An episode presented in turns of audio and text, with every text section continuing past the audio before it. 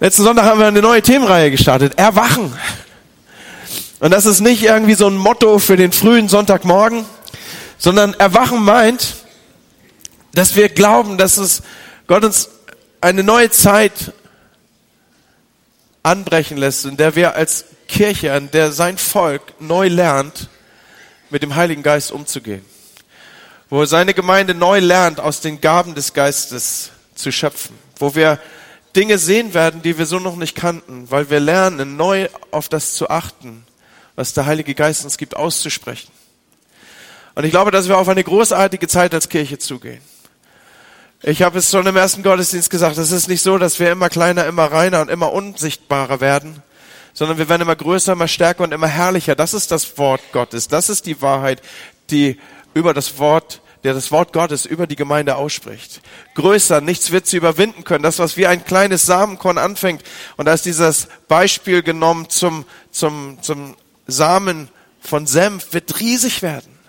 Das ist die Perspektive, die die Gemeinde hat. Und es wird passieren, indem sichtbarer wird, dass das Übernatürliche in das Natürliche hineinbricht. Und das passiert durch dich und durch mich.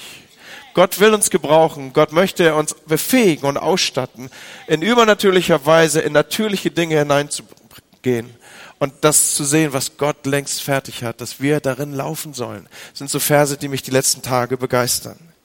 Am letzten Sonntag haben wir also diese Themenreihe gestartet, Erwachen. Und der Hintergrund ist, dass Erweckung immer am Haus Gottes beginnt. Dass wir neu wach werden für das, was Gott für uns hat und dass wir es neu begehren, dass wir aufstehen und dass wir sagen, es ist unser, es ist Teil unseres Erbes. Der letzte Sonntag hat uns auf Verheißungen zugeführt, die Gott für uns hat. Fülle von Verheißungen, die Fülle der Verheißung.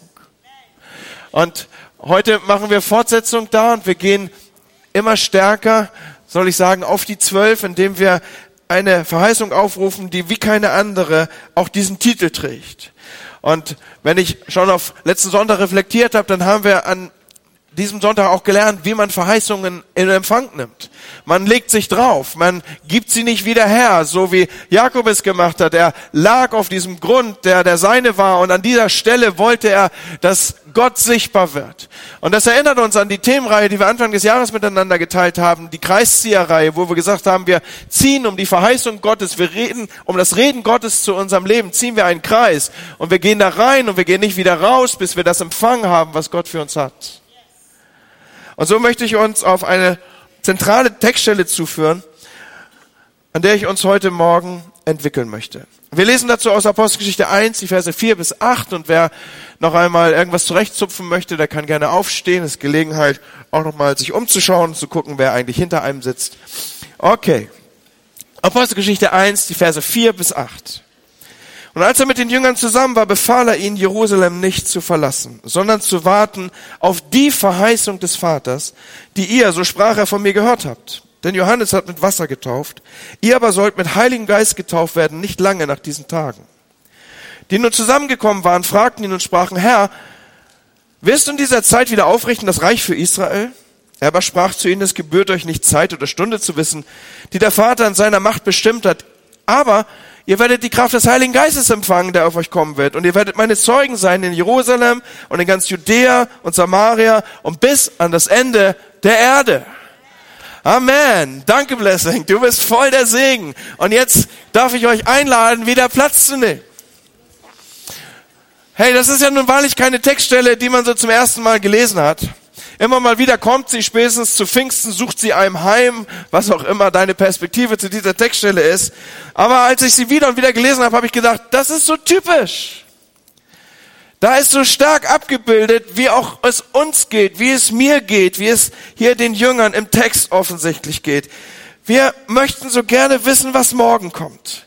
Da wollen wir die letzte Detailschärfe der endzeitlichen Prophetie. Wir wollen die Fülle der Detailfragen, wir wollen Spezialgebiete, wir wollen, wir sind so wissbegierig in Bezug auf das Neue und wir schnappen nach jedem Gerücht und eigentlich sollte gestern ja die Welt untergegangen sein. Irgend so ein 23. September geistert immer durch die sozialen Medien und all diese Dinge und insbesondere wenn wir schon länger als Christen unterwegs sind, dann neigen wir dazu, uns so in Detailfragen zu verlieren. Nicht anders ging das den Jüngern hier. Schau, das ist ja der Moment, wo Jesus nochmal so alles reinlegt, ja, so seine letzten Reden auf der Erde, wo er nochmal ausholt und wo man denken mag, jetzt wird er nochmal richtig zum Punkt kommen wollen, er wird die Dinge platzieren wollen, die ihm besonders wichtig sind. Und genauso macht er es auch. Und dann fängt er eben an, mit ihnen über die Verheißung des Vaters zu sprechen. Und, und dann hat er sie zusammen und dann fragen sie ihn, Herr, wirst du eigentlich wieder aufrichten dein Reich? Und du denkst, Moment mal, Jungs, kleine Unaufmerksamkeiten hier. Kann es sein, dass ihr ein bisschen vom Thema abweicht? So, er ist dabei am Reden von der Verheißung des Vaters. Und jetzt kommen sie da rein mit so einem eingegritschten Nebensatz und Jesus sagt gerade noch, es gebührt euch nicht die Zeit, noch die Stunde zu wissen. Und dann nimmt er wieder Anlauf, um auf sein eigentliches Thema zu kommen. Nämlich aber übrigens, aber ihr werdet die Kraft empfangen. Es ist ja spannend, wie das hier ausgedrückt ist, oder?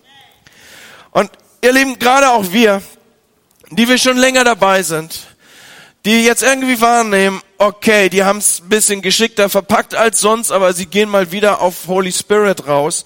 Wir neigen ja dazu, uns so ein bisschen auszuklinken, uns in Nebengleise hineinzubewegen.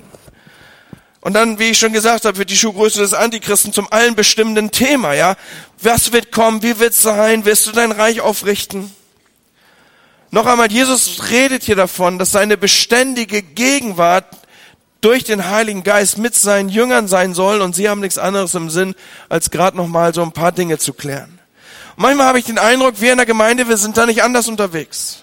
Wenn ich so reinhorche, das ist ja auch ein spannendes Kapitel für jemand, der hier und dort sich in unterschiedlichsten Kreisen bewegt, dann hat man den Eindruck, es geht uns nicht viel anders. Wir sind beschäftigt mit den Details, wir sind beschäftigt mit Form und was weiß ich für Fragen, ist das schon hochgelobt, wenn es um inhaltliche Dinge geht. Aber das hat mich erinnert an den Philippa 4, Vers 8.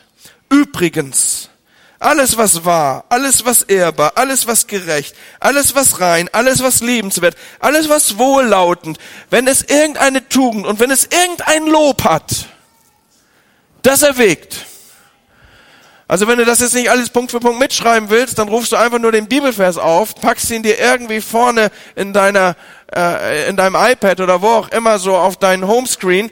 Und bevor du irgendwas sagen willst oder zum Telefon greifst oder irgendwie das Thema kommt auf äh, gegrilltes, kleingeschnetzeltes aus Gemeinde Haushalt, ja, dann rufst du kurz diesen Inhalt hier auf und gehst die Checkliste durch. Ist es wahr? Keine Ahnung, aber jemand hat gesagt, na gut, lieber weg. Ist es ehrbar? Nee, ist nicht so doll. Ist es gerecht? Na, ist es rein? Wer weiß das schon immer. Ist es liebenswert? Nee, auf keinen Fall.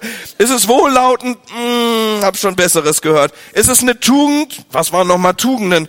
Ist es ein Lob? Nee, komm, lass uns über Werder reden.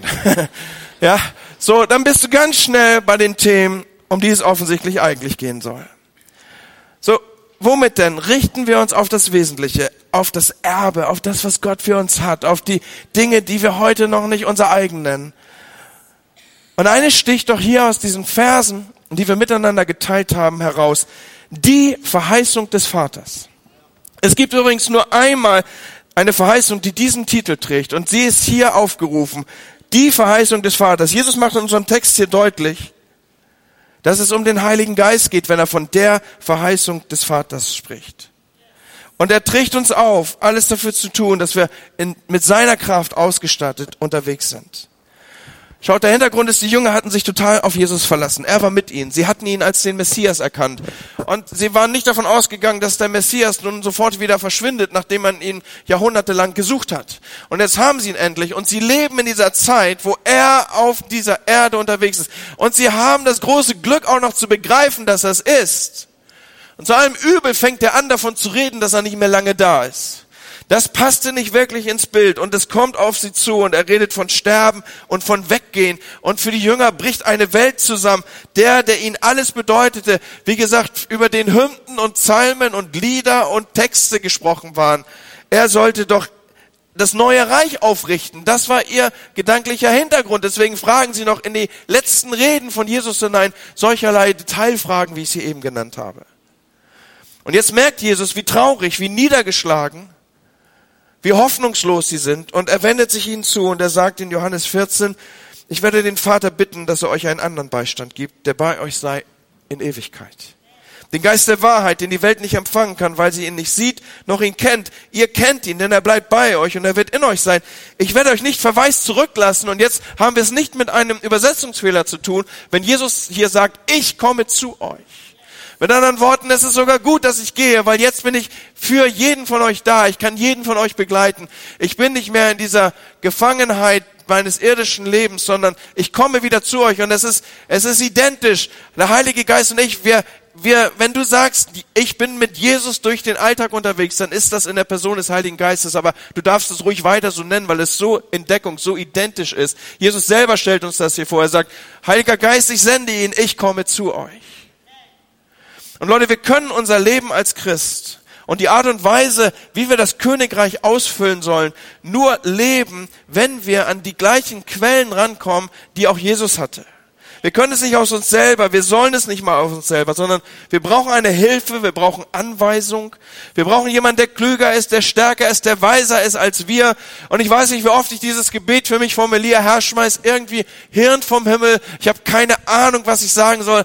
Heiliger Geist, das bete ich fast in jeder Vorbereitung auch auf seelsorgerliche Gespräche, von denen ich schon weiß, was mich da erwartet, dass ich sage, Herr Geist, wenn du mir nicht irgendwie ansatzweise auch nur verklickerst, worum es hier geht, ich habe keine Ahnung. Und das setzt sich fort in das Leiten hinein von Gemeinde, dass ich oft sage, Herr, das ist dein Haus, das ist deine Kirche, das ist deine Gemeinde. Was möchtest du, dass wir tun? Wo sollen wir langgehen? Mann, ich brauche dich, Heiliger Geist. Und so sagt Jesus hier, das soll er tun, dafür ist er da, dafür sende ich ihn, er wird mein Stellvertreter sein. Wenn ich zuvor derjenige war, der mit dir das Gespräch geführt hat, Petrus, dann hast du jetzt den Heiligen Geist an deiner Seite und red mit ihm genauso wie mit mir. Frage ihn genauso, wie du mich gefragt hast.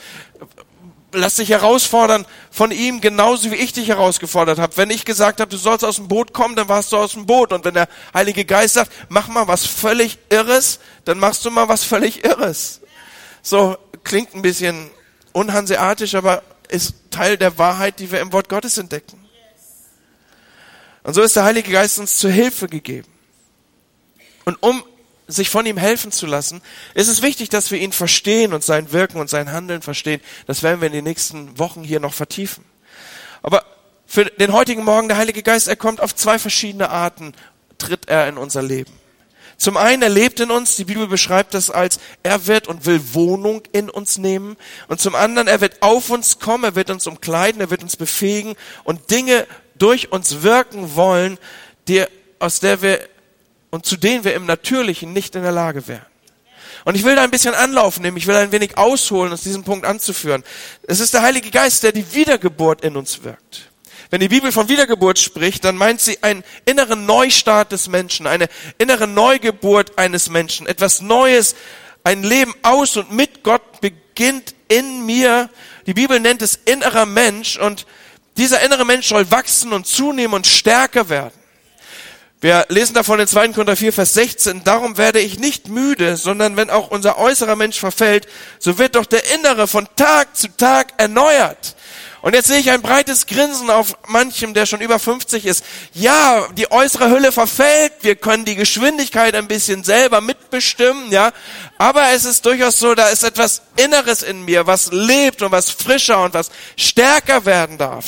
Alter ist keine Sache des der Geburtsurkunde. Alter ist eine Einstellung. Alter ist ein Gefühl. Alter ist etwas, wo du, ja, wo du einfach bis ins hohe Alter so frisch sein kannst, weil du gespeist bist aus einer Quelle, die nach wie vor frisch ist und du kannst je oller, je doller werden. Das kann richtig spannend werden. Das ist richtig cool.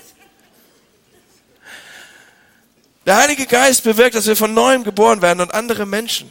Davon spricht schon der Prophet Hesekiel. Gott will uns ein neues Herz, einen neuen Geist geben. Er will das steinerne Herz aus uns nehmen und uns ein fleischernes Herz geben.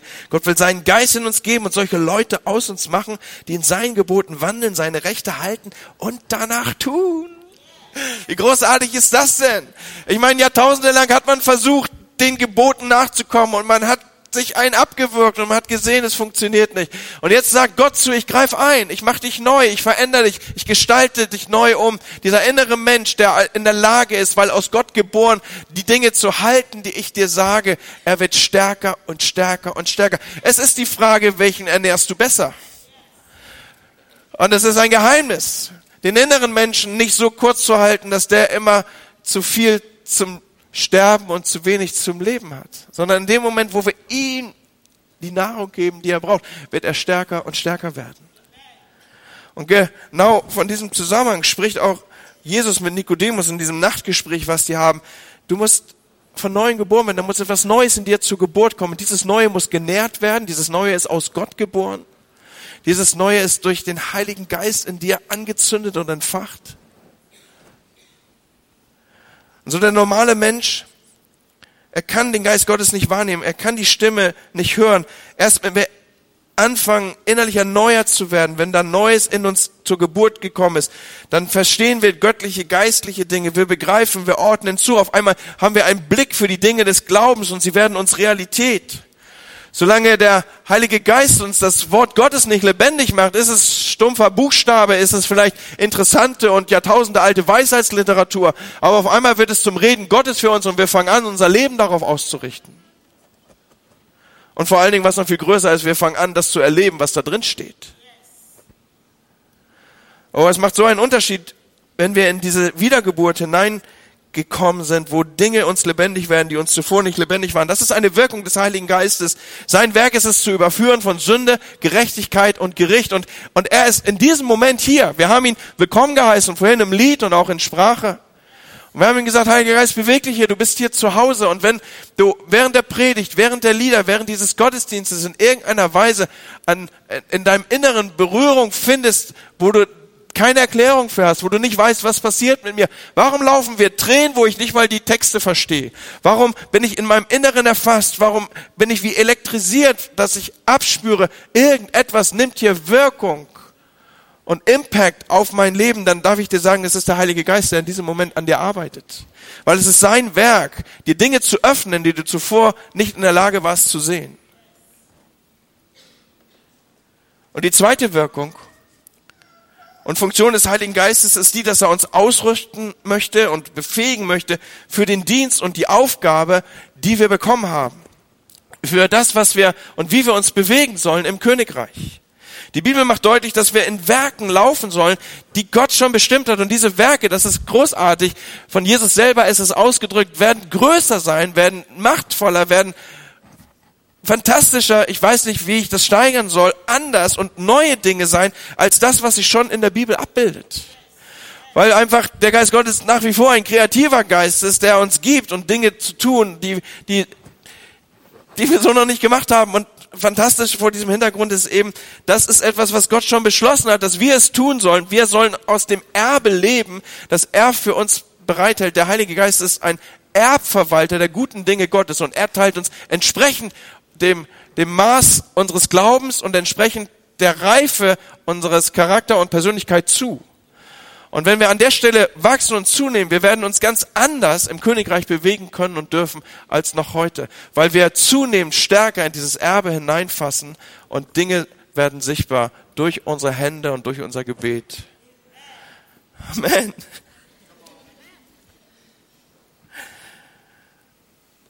Aber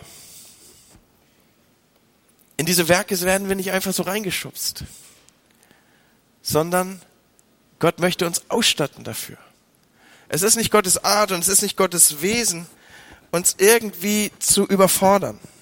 Es ist nicht sein Charakter, uns irgendetwas überzustülpen. Es ist auch nicht sein Charakter, uns irgendwie ausgerüstet wie soll ich sagen, das ist falsch gewählt. Es ist nicht sein Charakter, uns, uns einen Auftrag zu geben, ohne dass er uns nicht auch befähigt, diesen Auftrag zu leben. Und das erleben wir, weil es eben seinen Charakter bestimmt, von den ersten Seiten der Bibel an. Dort sehen wir, dass immer erst die Ausrüstung da war, bevor man in die Aufgabe hineingeschickt wurde. Und wenn wir das aufrufen, dann, dann, dann, dann sehen wir, dass Gott eben den Menschen in den Garten hineinstellt und er gibt dir den Auftrag, ihn zu entwickeln und sich zu vermehren und zu bewahren und zu kultivieren und all diese Dinge. Aber bevor Gott den Menschen losschickt, stattet er ihn aus mit Möglichkeit und er segnet ihn und Gott segnete sie und sprach.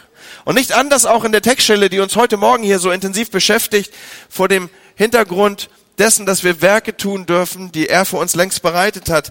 Er kommt hier auf sie zu mit der größten Herausforderung, die die Menschheitsgeschichte vielleicht kennt, nämlich macht alle Nationen zu Jüngern und tauft sie im Namen des Vaters, des Sohnes und des Heiligen Geistes und lehrt sie zu bewahren, was ich euch geboten habe. Und bevor jetzt das Umsetzung finden soll durch sein Volk, sagt er, wartet. Wartet in Jerusalem. Wartet auf die Verheißung des Vaters. Fangt euren Dienst nicht an. Ihr braucht eine Kraft, die stärker ist als das, was ihr an natürlicher Fähigkeit und Möglichkeit mitbringt. Ihr braucht die Ausrüstung, die auch ich vom Vater gehabt habe.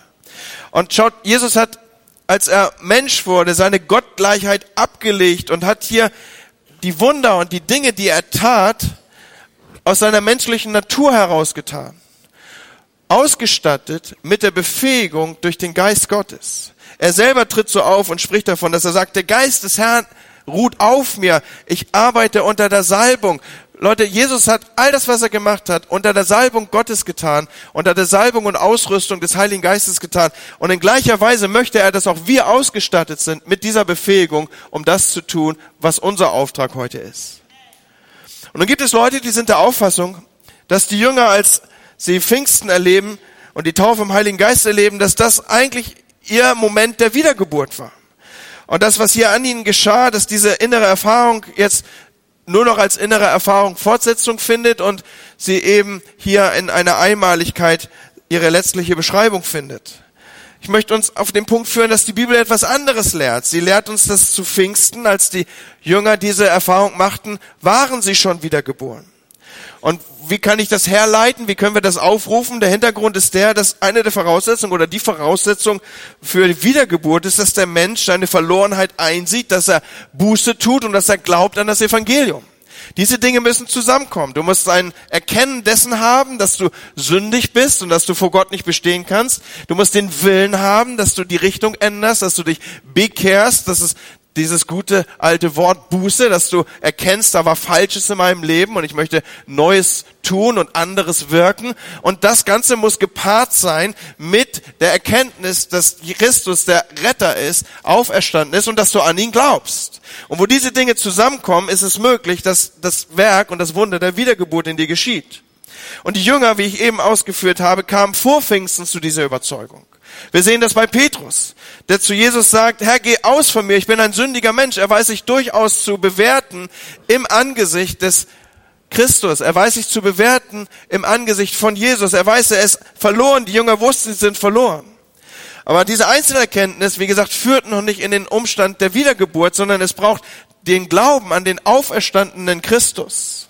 Und so legt Jesus viel Wert darauf, nach seiner Auferstehung den Jüngern zu begegnen. Er geht sogar dem einzelnen Thomas nach, weil er diesen Zusammenhang herstellen möchte, dass der Glaube an den auferstandenen Christus da ist gepaart mit dem Erkenntnis, ich bin ein sündiger Mensch. So haben wir es damit zu tun, dass hier vor Pfingsten die Jünger wussten, sie sind wiedergeborene Kinder Gottes, sie sind Jünger im Sinne des Wortes.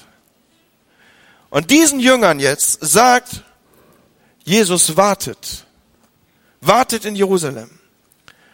Das, was die Jünger zu Pfingsten erlebten, war also nicht ihre Wiedergeburt, sondern es war ihre Ausrüstung, von dem schon der Prophet Joel spricht im Alten Testament. Petrus zitiert ihn in seiner berühmten Pfingstpredigt. Männer von Juda und ihr alle, die ihr zu Jerusalem wohnt, dies sei euch kund und hört auf meine Worte. Vorhin habe ich gesagt, so werde ich irgendwann auch noch mal eine Predigt anfangen. Hört auf meine Worte.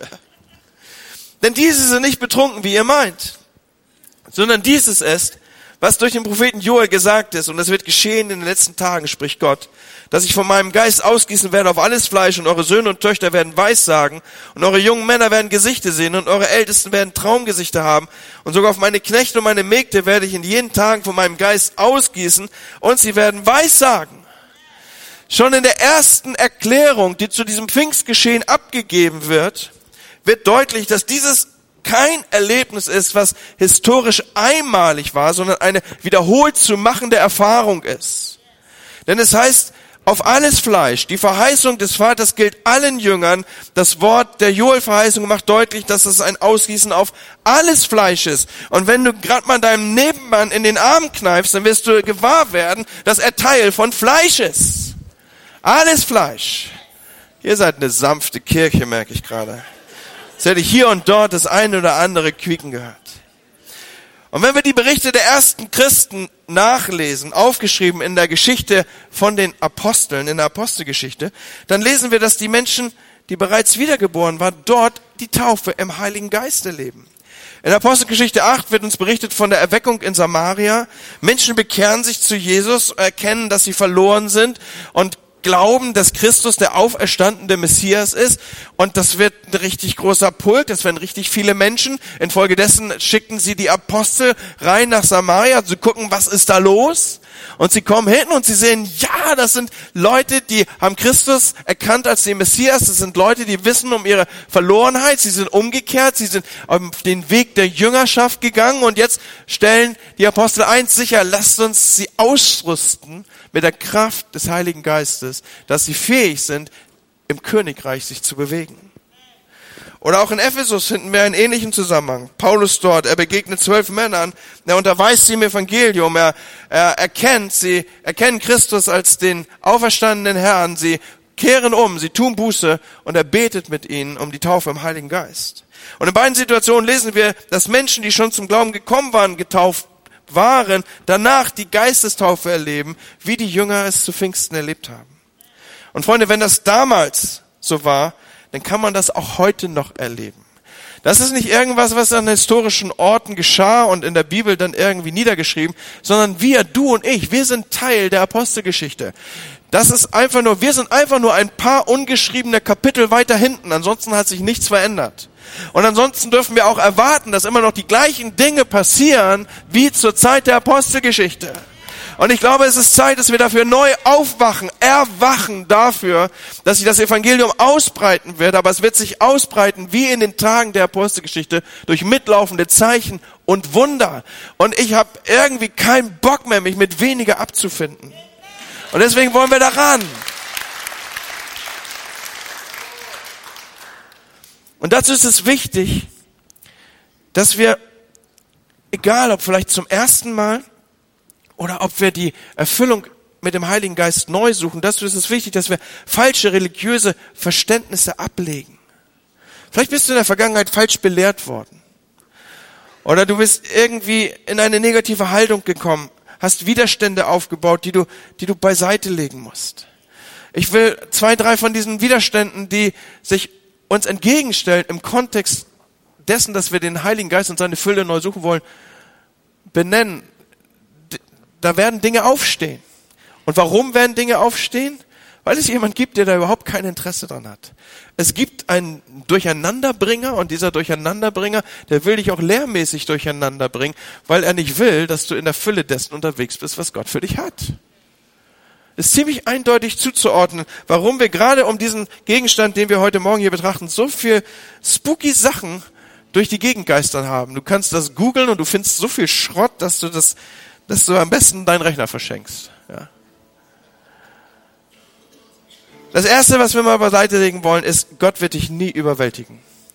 Gott wird dich niemals überwältigen. Er, der Heilige Geist ist ein Gentleman. Es ist nicht sein Wesen, wie ich eingangs schon sagte, etwas gegen unseren Willen und gegen unsere selbst ausgesprochene Einladung zu tun.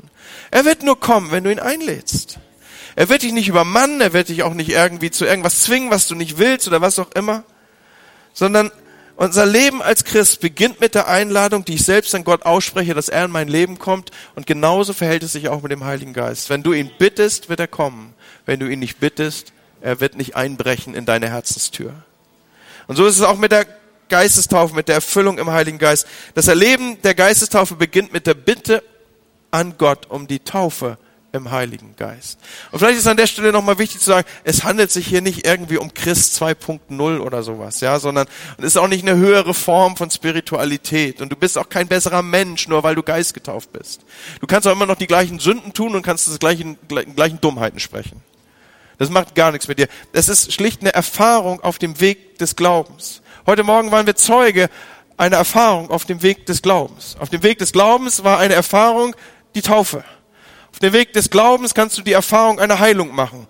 Auf dem Weg des Glaubens kannst du die Erfahrung einer Gebetserhörung machen. Auf dem Weg des Glaubens kannst du die Erfahrung einer Geistestaufe machen. Das ist nichts, was irgendwie ansteigt oder dich irgendwie in, in Himmel sieben katapultiert oder sowas, sondern das ist schlicht eine Erfahrung, die Gott für dich hat, eine Verheißung, die du nehmen kannst.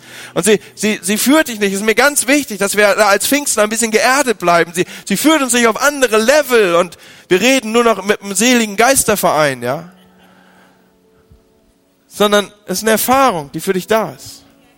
So wie du dich ausstrecken kannst nach anderen Erfahrungen. Wie du Gott suchen kannst für körperliche Heilung.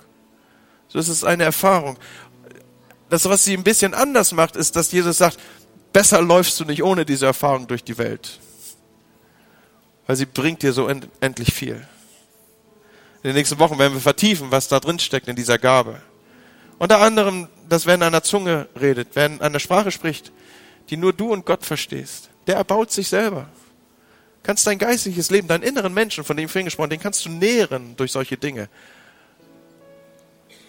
Aber wie heißt das so schön? Fortsetzung folgt, ne? Also gehen wir zurück auf mein Thema hier heute Morgen. Er wird dich nicht überwältigen. Das zweite, was ich immer wieder als Widerstand wahrnehme, ist Angst. Es ist erstaunlich, wie viele Menschen ich begegne, die sagen, wenn ich um die Erfüllung im Heiligen Geist bete, Pastor, wie kann ich denn sicher sein, dass es auch Heiliger Geist ist? Und bevor du dich jetzt selber kasteilst, dass du so viel Unglaube formulierst, den gab es schon in der Bibel. Offensichtlich muss das schon ein Thema in der Bibel gewesen sein. Zu Zeiten der Bibel ist besser ausgedrückt, weil Jesus geht in einer seiner Predigten genau darauf ein. Er sagt in Lukas 11, und ich sage euch, bittet und es wird euch gegeben werden, sucht und ihr werdet finden, klopft an und es wird euch geöffnet werden. Denn jeder Bittende empfängt und der Suchende findet und dem Anklopfenden wird geöffnet werden. Wer von euch der Vater ist, wird der Sohn um einen Fisch bitten und er wird ihm statt eines Fisches etwa eine Schlange geben. Oder auch, wenn er um ein Ei betet, er drückt ihm doch keinen Skorpion in die Hand. Wenn nun ihr, die ihr böse seid, euren Kindern gute Gabe zu geben wisst, wie viel mehr wird der Vater im Himmel, der vom Himmel gibt, den Heiligen Geist geben denen, die ihn bitten. So, wenn du um Heiligen Geist bittest, wirst du Heiligen Geist bekommen. Leg doch mal diese Angst ab. Schau, wenn du, wenn, wenn du Gott um etwas Gutes bittest und du rechnest damit, dass du stattdessen etwas Schlechtes bekommst, du sagst doch eigentlich nichts anderes, als dass du sagst, Gott, ich glaube nicht, dass du Gott bist. Ja, du magst zwar ein Hammer-Sender sein, aber den Postweg, den hat die UPS längst aus der Hand genommen. Der funktioniert nicht mehr. Wahrscheinlich streiken die Postboten oder irgendwas. Nee, Leute, ganz im Ernst. God is a good, good Father. You are good. Du bist gut, haben wir gesungen. Und wenn du ihm etwas Gutes bittest, du wirst nichts Schlechtes bekommen. Man kann Unglaube eigentlich nicht lauter ausdrücken, als dadurch, dass man so spricht. Wenn du ihn um den Heiligen Geist bitten wirst, wirst du den Heiligen Geist bekommen. Darauf passt Gott selber auf. Er ist immer noch Gott.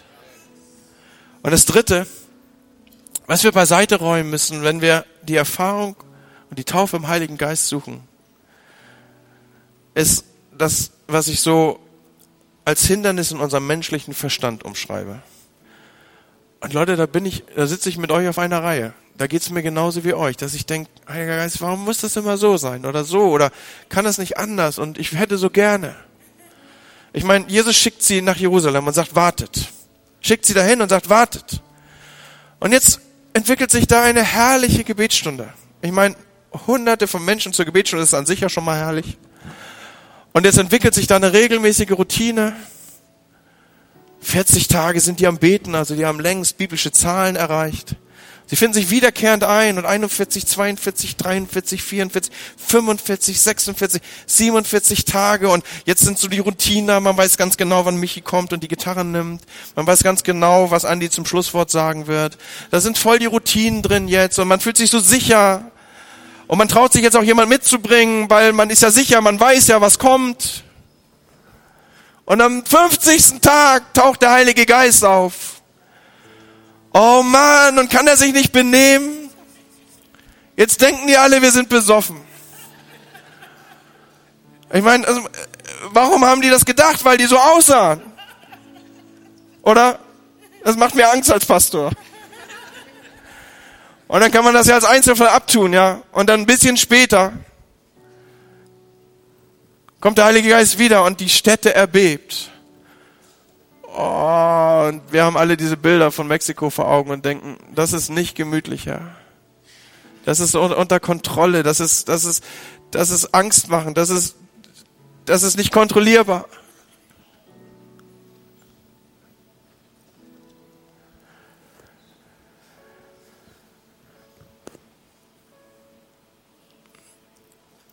Schaut mal, Jesus hat ja den Jüngern befohlen, nach Jerusalem zu gehen, zu warten. Das war ja nicht so eine nette Empfehlung. Also, äh, Jungs, wenn die Fische nicht beißen, dann könnt ihr auch, trefft euch zum Beten. Sondern hat ihnen befohlen. Warum haben die das eigentlich nicht als Druck erlebt? Warum haben die gesagt, oh nee, kaum ist er weg, haben wir den Druck? Weil sie wussten, wenn er uns etwas befiehlt, dann ist es das Beste für uns. Sie wussten zutiefst, wenn Jesus was befiehlt, dann will er unser Bestes. So die Gabe des Heiligen Geistes, die Verheißung des Vaters, ist wieder zusammen deutlich macht, die Vaterverheißung für uns als seine Kinder, auch heute noch. Und wir dürfen ganz, ganz sicher sein, er will unser Bestes. Aber wenn ich davon spreche, dass wir so ein bisschen eine Schranke in unserem menschlichen Verstand zur Seite bringen müssen, dann meine ich nicht, dass irgendetwas, ja, wie soll ich sagen, jenseits dessen passiert, was wir wollen. Wir sind zu jedem Zeitpunkt Herr über uns selber. Wir können sagen Ja und Nein und wir, wir müssen ihn einladen, wie ich eben gesagt habe. Aber was wir abgeben, ist die Verantwortung und die Kontrolle darüber, wie er kommt. Weißt du warum? Weil Gott kommt. Wer bin ich, dass ich Gott sage, wie er sich in meiner Gegenwart zu benehmen hat? Es ist andersrum. Gott sagt mir, wie ich mich in seiner Gegenwart zu benehmen habe. Er kommt als Gott. Und zu allen Zeiten musste es gewollt, begehrt, erbeten und geglaubt werden.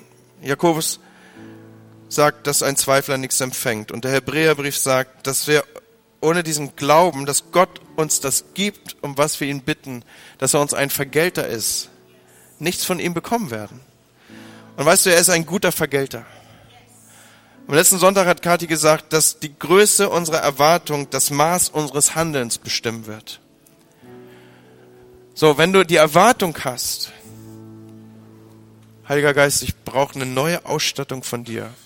Wenn du sagst, das erste Mal in meinem Leben möchte ich diese Erfahrung in der, der Taufe des Heiligen Geistes machen, dann wirst du dein Handeln auf diese Erwartung abstellen müssen.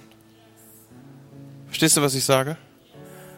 Die Größe deiner Erwartung wird das Maß deines Handelns bestimmen. Wenn du eine große Erwartung hast, dann wirst du irgendwas ändern. Du wirst irgendwas ändern müssen.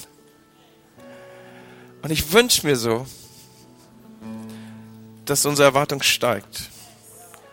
Dass wir Gott sehen in unseren Gottesdiensten, dass wir Gott sehen in unserem Alltag, dass wir zusammenkommen und erzählen, was gerade wieder passiert ist. Weil die Werke, in denen wir laufen sollen, die sind längst fertig. Come, Holy Spirit.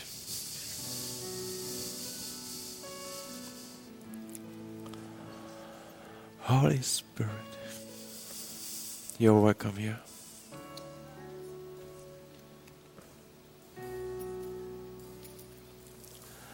Holy Spirit, you are welcome here. Und ich glaube, dass Menschen hier sind, die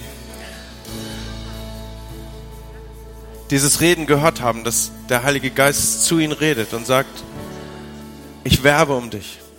Ich möchte Wohnung machen in dir. Ich möchte, dass dieser innere Mensch in dir zur Geburt kommt und dass er stark wird. Ich möchte etwas Neues tun in dir. Ich möchte, dass du ein Kind Gottes bist. Und ich will einfach fragen, wenn du hier bist und du sagst, das ist meine Beschreibung, das, das passiert an mir hier gerade, dann möchte ich dich herausfordern, dass du deine Hand zeigst, ganz, ganz hoch. so mit der Fläche zu mir, dass ich sie gut sehe, weil ich möchte gerne mit dir beten und die ganze Kirche wird mitbeten.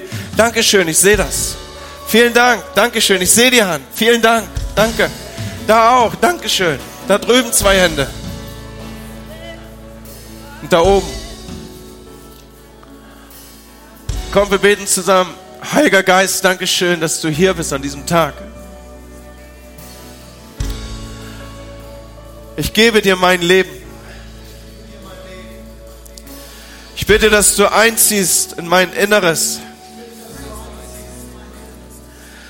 mich neu zur Geburt bringst.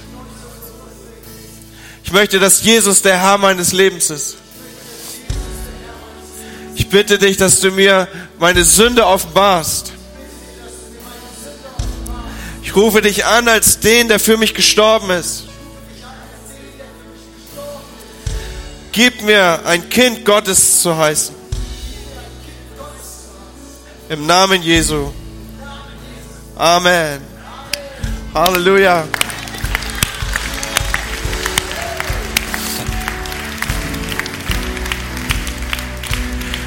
Und ich möchte dich unbedingt einladen, dass du das festmachst, dass du nach dem Gottesdienst auf die Beter zugehst. Weißt du, dieses Berühren vom Heiligen Geist ist nur der Anfang, ist just the beginning. Und jetzt musst du nächste Schritte tun und sie werden das mit dir noch einmal festmachen. Sie werden schauen, an welcher Stelle du stehst. Mach das unbedingt, dass du auf sie zugehst. Und dann mach nächste Schritte der Jüngerschaft. Geh in die Connect Lounge, connecte dich, verorte dich. Sag, wie geht's weiter für mich? Ich will mein Leben, das ich neu in mir habe, ich will es füttern. Ich will, dass mein innerer Mensch stark wird. Und ihr Lieben, das Gleiche gilt. Wir werden es sehen, wie das in den nächsten Wochen zunimmt. Dieser Hunger nach dem Geist Gottes in unserem Leben. Wenn du, wenn du sagst, ich, ich bin bereit, es ist der Moment, wo, wo ich einfach Gott brauche. In gleicher Weise haben wir die Beter eingestellt, mit dir zu beten um die Taufe im Heiligen Geist, um eine neue Erfüllung im Heiligen Geist. Ich rufe dich auf, dass du nach dem Gottesdienst dir Zeit nimmst. Deine Erwartung bestimmt dein Handeln.